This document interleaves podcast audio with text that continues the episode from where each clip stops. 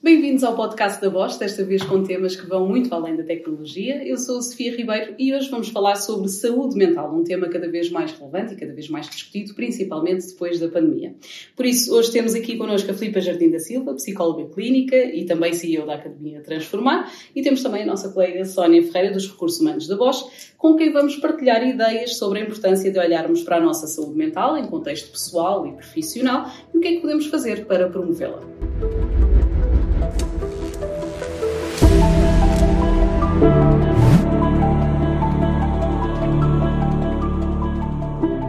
Filipa, se calhar vamos começar por ti. As mudanças constroem-se, o slogan é teu, eh, consta do teu site. Eh, o que é, que é a melhor versão de uma pessoa? Como é que nos podemos transformar? Uhum. Obrigada pelo convite, em primeiro lugar. Eh, eu diria que a nossa melhor versão é sempre uma versão atualizada, quando estamos em contacto com a pessoa que somos a cada momento e isso implica autoconhecimento, por um lado, e autoconsciência por outro, ou seja, a nossa identidade não está no nosso cartão de cidadão, vai um bocadinho mais além e, e infelizmente muitas vezes nos nossos paradigmas de educação e, e, de escolaridade não há muito espaço para nos descobrirmos e irmos atualizando enquanto pessoas, ou seja, quais é que são as minhas principais competências, os meus principais eh, valores, paixões, um, e esse conhecimento é fundamental para depois, então, momento a momento, eu conseguir então construir um dia a dia alinhado, fazer escolhas que me servem a mim e que me servem às minhas necessidades, e essa será sempre a minha melhor versão. Mas como é que chegamos na prática a esse conhecimento? Como é que podemos nos conhecer a nós próprios dessa forma? Sim, há, há vários caminhos para lá chegar, mas em primeiro lugar treinando a capacidade de falarmos connosco mesmos, ou seja, a nossa qualidade de atenção é um ponto determinante. Nós muitas vezes, desde pequeninos, estamos sempre a fazer coisas e não nos dão um espaço a ser e a sentir. E portanto, mais do que fazer, nós queremos do mais cedo possível ter este convite de, olha, como é que te sentiste a brincar desta maneira? O que é que mais gostaste do dia de hoje? Um, e este inquirir para dentro vai-nos fazendo construir então esta noção de quem é que que eu sou e o que é que me compõe. Depois, esta possibilidade de fazermos escolhas e, e de termos essa liberdade de o que é que eu quero comer, o que é que eu quero vestir, uh, com quem é que eu quero estar a brincar, com quem é que eu quero estar a trabalhar. Uh, muitas vezes fazemos escolhas de um lugar quase automático uh, e não propriamente consciente, e esse também é aqui um, um ponto-chave para nos irmos eh, conhecendo. Depois, tudo aquilo que nos possa fazer eh, desafiar, livros, música, experiências, viagens, pessoas, e necessariamente, eh, eu posso ser suspeita, mas acho que pelo menos um momento na nossa vida deveríamos fazer um processo psicoterapêutico. Acho que é sempre uma viagem dentro de nós próprios, guiada e segura, muito conveniente. São, são assim, vários caminhos, precisamente para nos conhecermos. É natural que nessa descoberta eventualmente surjam frustrações, desafios. Uhum a qualidade de saúde mental também vai implicar a, a nossa maneira de lidar com as coisas? Sim, é, claramente. eu acho que nós muitas vezes adoecemos por quase termos uma espécie de evitamento alérgico à tristeza e ao desconforto, ah, porque não há vida sem desconforto e o desconforto cabe dentro da felicidade. Ah, portanto, esta ideia de eu estou bem, quando eu digo eu estou bem, ah, eu estou em equilíbrio, esta noção implica partes minhas melhores e partes minhas menos bem. Mas a ideia, sobretudo de saúde mental, é eu estou em contacto comigo, eu sei no meu dia a dia como é que eu estou, eu sei uh, quais é que são as minhas forças e o que é que estou a fazer para que elas continuem a ser forças e recursos e eu sei também o que é que de alguma forma são as minhas vulnerabilidades e as minhas dores e vou dando uh, aqui de alguma forma holofotes a uma e a outra e vou satisfazendo necessidades. Isso é assim fundamental para, para esse equilíbrio. Quando tentamos fugir da tristeza, da frustração, da falha, que tantas vezes nos dizem que é horrível falharmos, isso necessariamente leva-nos por um caminho de rigidez, de evitamento, de tensão, de ansiedade, e aí sim uh, começamos aqui a germinar e a cultivar uh, provavelmente doença psicológica já lá vamos também, já, já lá vamos abordar por aí. Uh, Sónia, também notas que há aqui uma, uma, uma ligação entre a saúde mental e a produtividade no trabalho? Sim, claramente que nos dias de hoje, e isto é um assunto cada vez mais debatido, eh, há essa ligação direta, mas curiosamente eu acho que é mais fácil medir o impacto da doença mental no trabalho do que propriamente o impacto da, da saúde mental. E quando todos ouvimos falar de doenças como burnout, stress de uma forma continuada, quando nós uh, vamos efetivamente verificar uh, os impactos que todas estas, estas ausências, este absentismo uh, teve na, na, na, economia portuguesa e, aquilo que, e os custos que trouxe para, para as empresas em Portugal, deparamos-nos com números surpreendentes. Eu ainda recentemente vi um estudo uh, em que a Ordem dos Psicólogos publicava numa revista de, de renome que, referente ao ano de 2022, houve um impacto de 5,3 milhões de euros uh, nas empresas portu portuguesas na quebra de produtividade. Ou seja, isto faz-nos, uh, ou deixa-nos a pensar, pelo menos a mim deixa-me a pensar, que ainda há muito que fazer e a pandemia eu acho que acabou por acelerar tudo muito, acelerou tudo muito, de uma forma muito mais eh, exagerada, não é? Ou seja, nós deparámos-nos que todos os dias tínhamos pessoas que colapsavam de alguma forma pelas situações a que estavam a que estavam sujeitas no seu dia a dia, por acréscimo de trabalho, pela vida familiar, e isso é cada vez mais um tema e sem dúvida que, que afeta a produtividade. Isso o estudo que referias dizia respeito a 2022, 2022. 2021, 2022 foram anos bastante complicados com a pandemia. Notas que também mesmo a nível de trabalho a qualidade da saúde mental ficou afetada naturalmente depois da pandemia, não é? Sim, sem dúvida, sem dúvida. Mas, cada, mas eu também sinto que, por um lado, as empresas também ganharam aqui um sentido de responsabilidade totalmente distinto, ou seja, vejo as empresas muito mais preocupadas em cuidar uh, dos colaboradores, vejo os nossos líderes na voz cada vez mais preocupados em encontrar soluções para as problemáticas que se lhes apresentam no dia a dia, muito mais voltados para a pessoa e não para, ou só para os índices de produtividade. É óbvio que os índices de produtividade são muito importantes e seríamos, eh, se calhar, ingênuos de pensar que, que não, não é? Porque esta é que é a verdade mas vejo que há este cuidado e há esta, eh, também esta consciência de que se tivermos pessoas mais felizes no dia a dia, se tivermos pessoas mais conectadas umas com as outras, eh, com, com bem-estar eh, não só a nível emocional, não só, não só no que diz respeito ao seu eu, como, como a Filipa há pouco mencionava, mas também com um ambiente de trabalho saudável, que as pessoas têm, têm um, um, índice de produtividade completamente diferente. E vamos atuar mais na prevenção, naturalmente. Sem dúvida. também notas que a nível pessoal, portanto, aqui já saindo um bocadinho do ponto de vista da empresa, do ponto de vista pessoal, também houve uma grande diferença com a pandemia. Uhum, sim, sem dúvida. Uh, mas, mas isto que, que a Sónia referiu, acho que é cada vez mais o caminho que é de nós olharmos para as coisas de uma forma integrada. Durante muitos anos, as organizações tinham esta ideia de, bem, não nos compete preocupar com a pessoa. E, e, nós, enquanto pessoas, tínhamos esta ideia: bem, quando eu entro, eu entro em modo máscara profissional e, portanto, tenho que deixar lá fora a pessoa. E cada vez mais percebemos que não, uh, nós somos só um uh, e, portanto, a pessoa e o profissional estão de mãos dadas. E a pandemia vem nos humanizar a todos, porque todos, independentemente uh, da nossa profissão, da empresa onde, estávamos a trabalhar, do nosso país, da nossa capacidade financeira, ficámos imensamente vulneráveis. e, portanto, esta vulnerabilidade coletiva, o gerir a o gerir a imprevisibilidade, o gerir a doença, o gerir a dor, sem dúvida que foi assim um golpe também se calhar de humanidade uh, que nos aproximou, eu diria, a todos e que individualmente nos mostrou como também nós somos realmente vulneráveis e precisamos nos cuidar porque todo este sistema cognitivo e físico é falível uh, e precisa aqui de manutenção. Eu perguntava a ambas, mas se calhar até mais direcionado para a Sónia, como é que promovemos um ambiente de trabalho saudável entre as pessoas?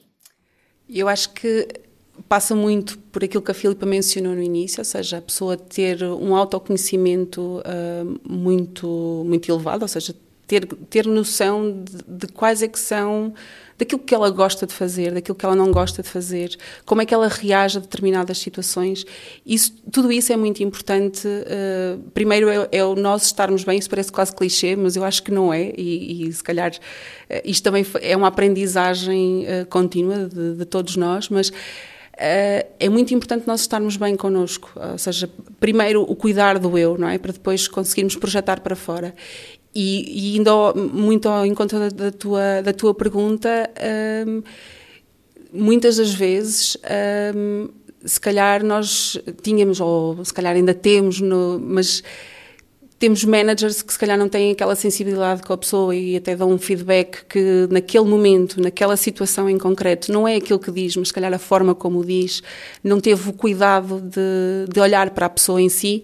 Uh, todas as relações mesmo entre colegas, às vezes não haver aqui uh, aquele um sentimento de compaixão e até às vezes de e de colaboração com, com, os, com os nossos pares, não é? Que estamos todos ali para um mesmo fim esta, esta, esta, estas relações que geram bem-estar uh, e que todos nós sabemos que trabalhamos muito melhor, que estamos muito melhor quando a conversa é agradável, quando o trato uns com os outros também é agradável e tudo isto acaba por, por, por trazer uh, ao de cima, não é? Aquilo que, que, que, faz com que o ambiente seja saudável e que depois uh, tudo o resto se, se desenvolva. Obviamente que se estamos num ambiente saudável, onde há uh, respeito mútuo, onde há uma prática de feedback contínuo, onde há, onde há compreensão, onde há diálogo, as coisas vão fluir de uma forma muito mais natural e, obviamente, que não se fica por aqui. Depois há todo um, todo um outro conjunto de iniciativas que as empresas hoje em dia já estão muito preocupadas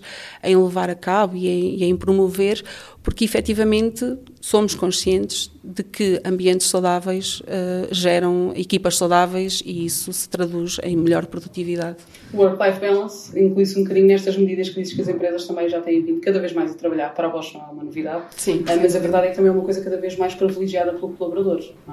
Sim, sim, sem dúvida. E, e, e aqui, uma vez mais, voltando aqui à, à referência da pandemia, uh, pelo menos nós na Bosch, antes da pandemia, havia esta flexibilidade de, de, ficarmos em home office, mas muitas das vezes ficávamos em home office quase para resolver uma situação pontual ou não havia esta prática generalizada. Aquilo que eu assisto nos dias de hoje é que nós temos uh, os colaboradores, uh, os nossos colegas a trabalhar, a gerir uh, o, o, seu teletrabalho em função daquilo que é o seu ritmo e daquilo que é a sua necessidade e a sua prioridade, até do ponto de vista pessoal, porque neste momento ou nesta fase da minha vida pode ser para mim importante fazer mais teletrabalho porque estou mais próxima dos meus filhos. Uh, se eu estiver numa fase distinta, se calhar eh, privilegio mais ir à empresa e esta flexibilidade, não só de poder fazer teletrabalho, mas também poder gerir o meu tempo, ter aqui uma gestão de tempo flexível, que é aquilo que eu costumo dizer.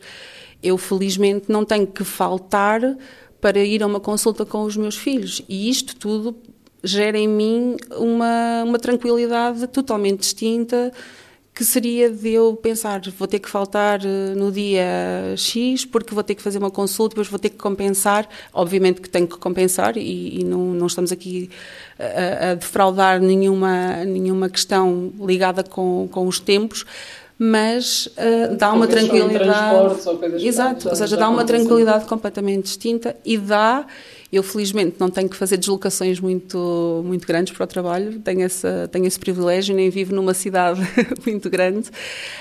Um, mas, mas, percebo que pessoas que vivem em centros urbanos uh, de maior dimensão que perdem muito tempo em, em viagens e isso é tudo tempo que se rouba ou à família ou ao próprio, uh, alguém fica penalizado com aquele tempo. E, portanto, este, este, equilíbrio, acho que, sem dúvida, na Bosch nós uh, estamos a conseguir, uh, de alguma forma, dar às pessoas e, e, ajudar as pessoas neste sentido. É que se sintam bem. Filipe, e quando as pessoas não estão bem, quando as pessoas não se sentem bem, um, uhum. quais são os principais indícios de que alguma coisa não está bem? Quando é que devem procurar ajuda? Uhum. quais são os sinais de alerta que devemos estar atentos? Sim, eu acho que nós devemos distinguir uh, sinais individuais e sinais de grupo, uh, porque a verdade é que também numa empresa nós estamos em grupo e vale a pena também depois usarmos isso como, como um recurso. A nível individual, vale a pena prestarmos atenção, por exemplo, à nossa energia como é que eu acordo de manhã, como é que é a minha energia, eu acordo com sono revigorado ou não, uh, acordo já cansada, meio do dia custa-me, uh, no fundo, desenvolver as minhas atividades. A questão do foco também é outro indicador. Será que eu me consigo concentrar ou estou permanentemente com a atenção dividida, com a cabeça com a sensação uh, de estar com a cabeça pesada, com muitos pensamentos em simultâneo, não consigo fazer nada só de forma concentrada, estou a errar mais, estou a ter menos agilidade mental, é outro indicador. Um terceiro indicador tem muito a ver também com, com o tema do humor. Uh, será que o meu humor anda mais ou menos estável, mas pronto, regular, é, é um humor regular, ou eu tenho picos de humor? E, portanto, eu posso acordar de uma maneira e passar 10 minutos estar bastante irritável um, ah, e de alguma forma ou muito triste.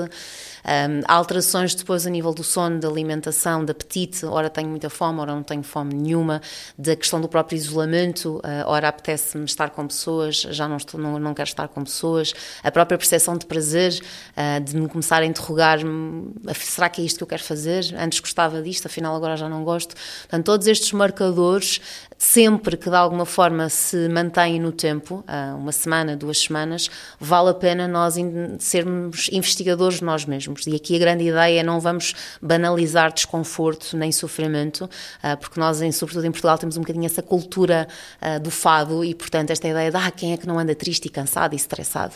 Mas vale a pena, seja um dia, seja uma hora, seja uma semana, de cada um de nós ter hum, essa capacidade de se perguntar como é que eu estou e o que é que me leva a sentir assim hoje e se esta minha sensação física ou esta minha emoção me pudesse estar, um, no fundo, a dar conta de alguma necessidade em falta, o que é que ela pode ser? Seja ela descansar mais, seja ela ter uma conversa importante, seja ela parar para refletir se é isto que eu quero da minha vida, seja o que for. Em termos muito de trabalho e de equipas, vale a pena olharmos para fatores que, lá está, que a Sónia também estava aqui a referir, será que temos um ambiente colaborativo ou competitivo? Uh, será que temos, no fundo, um ambiente de queixume ou um ambiente que se auto motiva e em que as pessoas ficam bem dispostas?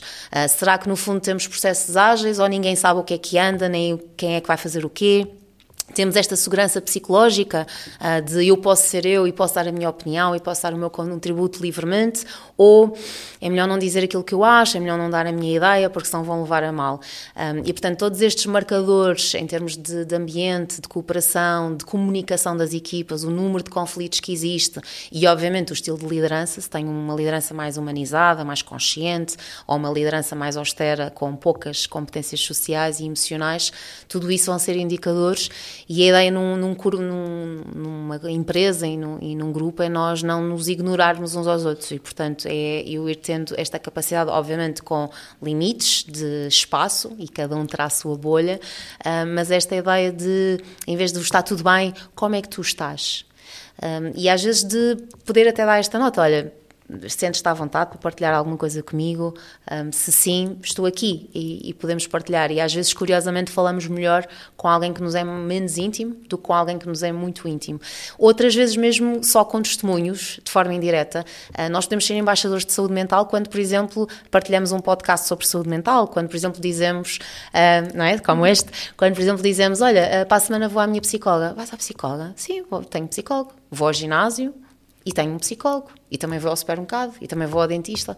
E portanto, quando nós naturalizamos isto, às vezes mesmo com as crianças, de ah, para a semana tenho, agora tenho início de avaliação psicológica com o meu filho. O teu filho vai ao psicólogo? Vai, sim, a professora recomendou. Eu... Portanto, quando nós de alguma forma naturalizamos isto, regra geral, começamos a ser embaixadores de saúde mental. E é muito curioso, é muitas pessoas que eu acompanho que têm esta naturalidade de assumir a sua relação com a psicoterapia no trabalho, pois curiosamente muitos colegas vão ter com essas pessoas e dizem, olha, onde é que tu vais? Onde é que tu tens o o, apoio psicológico, é porque eu estava a pensar, mas e como é que é? E fazem estas perguntas, não é? Porque a verdade é que a tomada de decisão. Um, de iniciarmos o apoio psicológico ainda é uma tomada de decisão longa, que leva tempo. Normalmente as pessoas levam entre 6 a 12 meses a decidirem avançar uh, por aquilo que comporta também. E por isso, quanto mais nós naturalizarmos isso e, e um bocadinho que estava aqui a ser referido, também criarmos momentos de suporte social uh, nas equipas, a ver este cuidado de como é que está o vosso descanso. Uh, há tempos para descansar, há tempos para ser, ser produtivo, esta flexibilidade, todos estes indicadores ditam muito depois ao final do dia da saúde mental e depois, sobretudo, não existir estigma, ah, não é? Portanto, qualquer pessoa pode deprimir, qualquer pessoa pode ter um burnout, qualquer pessoa pode ter um ataque de pânico um, ah, e separarmos muito bem o perfil das pessoas da sua doença psicológica. Portanto, alguém que teve um burnout ou alguém que teve um, uma crise uh, ansiosa ou alguém que teve um transtorno depressivo, não é alguém que perde valor no mercado de trabalho, não é alguém que depois, quando regressa, eventualmente de uma baixa psicológica, é alguém, ah, então pronto, agora esta pessoa já não vai conseguir ter estas mesmas funções, vamos tratá-la como um coitadinho, coitadinha. Não, hum, é exatamente como alguém que teve um acidente de viação, teve o seu tempo de recuperação e agora, a partir dessas condições estiverem reunidas, eh, pode começar uma, uma nova etapa. E isso é é muito importante haver essa coerência de quando nós temos às vezes slogans nas paredes a dizer nós somos uma empresa inclusiva, mas depois na prática eu adoeço e quando volto já não tenho as minhas funções há esse contraste entre aquilo que nós dizemos que queremos ser e aquilo que somos. Portanto, quando as empresas como a vossa são coesas entre aquilo que dizem e aquilo que fazem, uh, são empresas líderes, porque são, são essas que vão atrair mais talento, são, são essas que toda a gente vai querer trabalhar, que, das quais não vão querer sair, e hoje em dia isso também é muito precioso. Sabe, mas eu perguntava-te como é que lidamos com uma pessoa que, que aparece, um colega nosso, ou que aparece no teu escritório, ou o que seja, uh, a dizer-te que alguma coisa não está bem, que sente que não está bem, seja com o seu líder, com a sua equipa, seja em termos pessoais, como é que lidamos uh, com uma situação assim? Uhum. Assim, do ponto de vista de, de recursos humanos, uh, essas situações não me chegam, ok? Uh, mas na, na, empresa nós temos equipas de psicólogos que estão a trabalhar em cada uma das organizações da, da Bosch em Portugal e nós sabemos que essas pessoas têm a facilidade de se deslocarem e terem acompanhamento psicológico sempre que, que necessário. Por outro lado, nós temos consciência de que, efetivamente, há situações que podem não estar no extremo ou naquilo que é o limite, digamos assim, de situações de burnout. Eu, pelo menos, não, nós não temos acesso, acesso a estes dados, são dados, para todos os efeitos, são dados confidenciais, mas preventivamente nós tentamos sempre promover eh, ações que, de alguma forma, também alertem as pessoas, porque eu acho que muitas das vezes há pessoas que não têm esta tomada de consciência, ou seja, elas andam, se calhar, e aqui usando uma expressão, andam a sentir coisas e que, para as quais não conseguem dar uma resposta, não conseguem eh, não conseguem processar, nem conseguem chegar à conclusão do que é que é isto que se está a passar comigo. E então nós tentamos agir de uma forma preventiva. A minha área de trabalho eh, está muito ligada com, com a área da formação e que formação muito ligada à, à, à, liderança, não é, neste caso, mas também aos restantes colaboradores. E aquilo que nós tentamos fazer é sempre muito na ótica de uh, promover ações de formação, quer seja de autoconhecimento. Nós, neste momento estamos a, a fazer formações de autoconhecimento para todos os, para todos os níveis de liderança na organização. Temos também formação de liderança positiva, cada vez mais sensibilizar um manager de que estas questões existem, que isto faz parte do nosso dia a dia, que é importante eh, estarmos atentos e, e podermos agir de uma forma preventiva. Uh, e, mas também eh, que uh, eles próprios sejam promotores de equilíbrio e saúde mental dentro das suas próprias equipas, ou seja, não só agir quando a situação já existe, mas como também prevenir estas situações limite. Para além disso, estamos a dar também muita formação numa das, numa das questões que, que, que a Filipa comentou há pouco, que é a questão da gestão do stress, a gestão das emoções, que eu acho que cada vez mais é, é importante. Um, a questão do, do, foco, por exemplo, as pessoas, um dos primeiros eh, sinais de alerta, e, e, e aqui tenho algumas partilhas de pessoas que, que, comentam comigo, que é eu não me consigo concentrar. Eu estou de tal forma. Uh, sim, que às vezes pode não ser só uma questão de trabalho, mas pode ser também misturar com questões de, de, de relações pessoais, não é? E as pessoas não se conseguem concentrar, ou seja, as pessoas não conseguem ter ali o foco. A questão do multitasking também, que eu acho que cada vez mais se está a, a desmistificar, ou de uma vez por todas a dizer que não existe, não pode existir multitasking, nós não podemos estar completamente focados a 100% quando estamos a fazer multitasking. Portanto, o facto de nós saltitarmos constantemente de tarefa em tarefa isto desgasta e, e, provoca, para além de ser uma ineficiência brutal, não é? Uh, isto acaba por desgastar também as pessoas no seu dia a dia. E, portanto, esta tomada de consciência, esta, estas formações que nós damos, e curiosamente temos uma percentagem que eu no outro dia, por, por curiosidade, fui ver quem eram, quem eram os, os, meus clientes, entre aspas, destas formações. E curiosamente, eu tenho uma, uma percentagem masculina muito mais elevada do que até de, de, de, mulheres. E até fiquei de alguma forma surpreendida, porque eu acho que nós mulheres acabamos por estar mais atentas, não é, não queria criar aqui nenhum clichê, mas, mas estamos às vezes mais atentas ou estamos mais vulneráveis até pela questão familiar, porque de alguma forma acabamos por ter uma sobrecarga, embora hoje em dia também já tenhamos aqui muita, muita partilha de tarefas, eh, mas há uma sobrecarga natural uh, mais focada nas mulheres e, curiosamente, eu verifiquei que são muitos os, os homens uh, que procuram estas formações, que, que efetivamente até partilham. Eu já recorro a práticas de mindfulness diariamente porque me faz bem e porque me ajuda a centrar e que me ajuda a iniciar o meu dia. E uma das coisas que eu também aprendi nesta, nesta formação foi de que, ok, o mindfulness serve tal e qual como nós praticarmos exercício físico, isto é o exercício para a nossa mente. E efetivamente aquilo traz uh, um bem-estar, traz ou seja, traz foco, traz eh, diminuição de stress, ou seja, há um conjunto de benefícios que já estão identificados e que cada vez mais nós temos as nossas pessoas a aderir a estas formações, não só ao nível dos, dos colaboradores, ou seja, pronto, dos colaboradores ditos normais, mas também ao nível de, das FIAs. Temos cada vez mais eh, a procura, e nomeadamente este, este género de, de, de iniciativas, não é? como, como este podcast sobre, sobre saúde mental. Há uns meses atrás nós também fizemos uma palestra para managers também sobre, sobre este este mesmo tema e, portanto, são temas que nós tentamos trazer para a organização, colocá-los na ordem do dia, digamos assim, para que também sejam de alguma forma banalizados não é? e que possam ser normalizados. E deixa-me pegar na ferramenta que falavas há pouco do Mindfulness para perguntar, Filipa, ferramentas, eh, passos, eh, vamos agora para a parte positiva, não é? Identificado uhum. que está um problema, eh, ferramentas para andar para a frente, para, para irmos para o lado positivo da coisa. O, o, que é que podemos, a que é que podemos recorrer, o que é que podemos fazer para... Eu concordo que essa é a ferramenta número um. Esta ideia da, da qualidade da nossa atenção. Treinarmos a nossa atenção é realmente um músculo muito importante. Portanto, quando acordamos com esta noção que a nossa atenção é finita, vamos ter mais consciência de como é que a podemos proteger. Uh, e isso traduz, uh, às vezes, num detox digital, quando acordamos e logo nesta possibilidade, em vez de saltarmos da cama para um scroll no telemóvel, conseguirmos nos escutar e fazer, por exemplo, uma breve prática de atenção plena, com, com base, por exemplo, numa respiração mais consciente.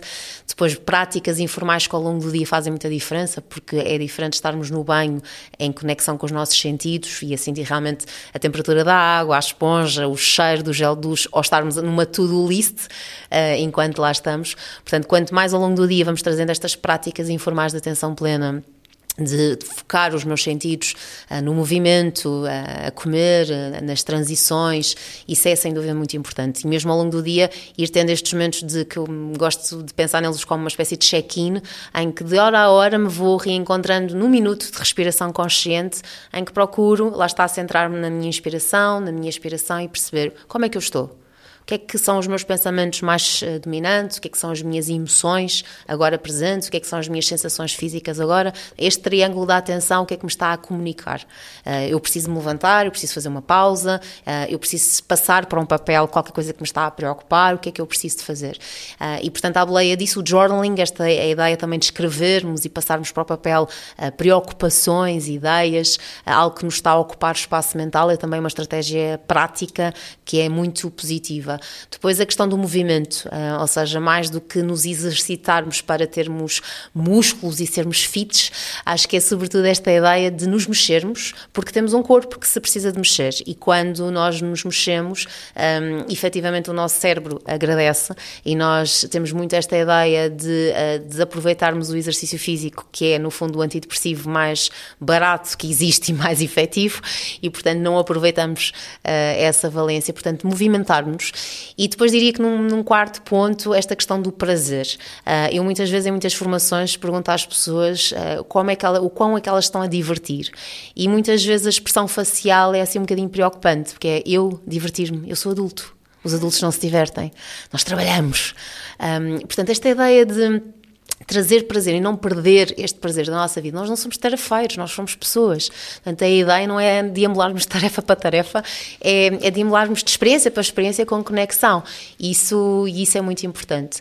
Uh, e depois, para além de tomarmos banho, higiene física, escovarmos os dentes, a termos práticas de higiene psicológica uh, e que este conceito também possa se tornar mais naturalizado, ou seja, esta ideia de que lá está as práticas de respiração, de atenção plena, de journaling, um, de introspeção, de movimento, consciente de comer, de forma consciente de prazer, são tudo pequeninas práticas que ao final do meu dia me vão ajudar a arrumar e a processar as minhas emoções e as minhas experiências e, e isso está ao alcance de cada um. Portanto, ninguém precisa de ir ao psicólogo, ninguém precisa de muito dinheiro nem de muito tempo, uh, é uma escolha e, e eu diria sobretudo esta ideia de que nós tornamos bons naquilo que nós dedicamos tempo e foco. Portanto, se queremos ser, uh, no fundo, saudáveis e ter uma boa saúde física e saúde psicológica, uh, temos que dedicar algum tempo e algum foco a isso diariamente. Eu pegava aqui nas dicas da Filipa para perguntar a ti também, Sónia, eh, do ponto de vista da empresa, eh, que dicas é que faltam às pessoas para, para serem pessoas saudáveis mentalmente? Eu acho que é, para além daquilo que, que, que, a, que a Filipa disse, eu acho que é mesmo não, não posso acrescentar muito mais, mas é, é, voltar mesmo aqui ao, ao básico dos básicos, não é? Esta questão do sono reparador. As horas de sono que nós, que nós, que nós temos, não é? São sem dúvida determinantes para para quase tudo o resto, ou seja, e, que tem um impacto brutal também no médio e longo prazo. Uh, a questão da alimentação saudável, uh, a questão do exercício, as práticas de mindfulness, o exercício para a mente, uh, tudo isto é tão simples que está, como a Filipa disse, no, nas mãos de cada um de nós e que, uh, sendo, sendo uma coisa que está ali acessível e que nós estamos no, na nossa cadeira, no nosso trabalho, sentados e podemos, em cinco minutos, fazer qualquer coisa que nos traga uma maior, uma maior paz, uma maior calma, que nos reduza uma situação de ansiedade, e isso é tão simples de, de fazer no nosso dia a dia que é efetivamente aquela, aquela dica que eu posso dizer que, que se calhar uh, está assim mais, mais, mais à mão, digamos assim. Uh, e de facto é, pronto, é, é esta. Uh, o, é o voltar ao básico, não é? É o mexer-nos, o comer bem, dormir bem.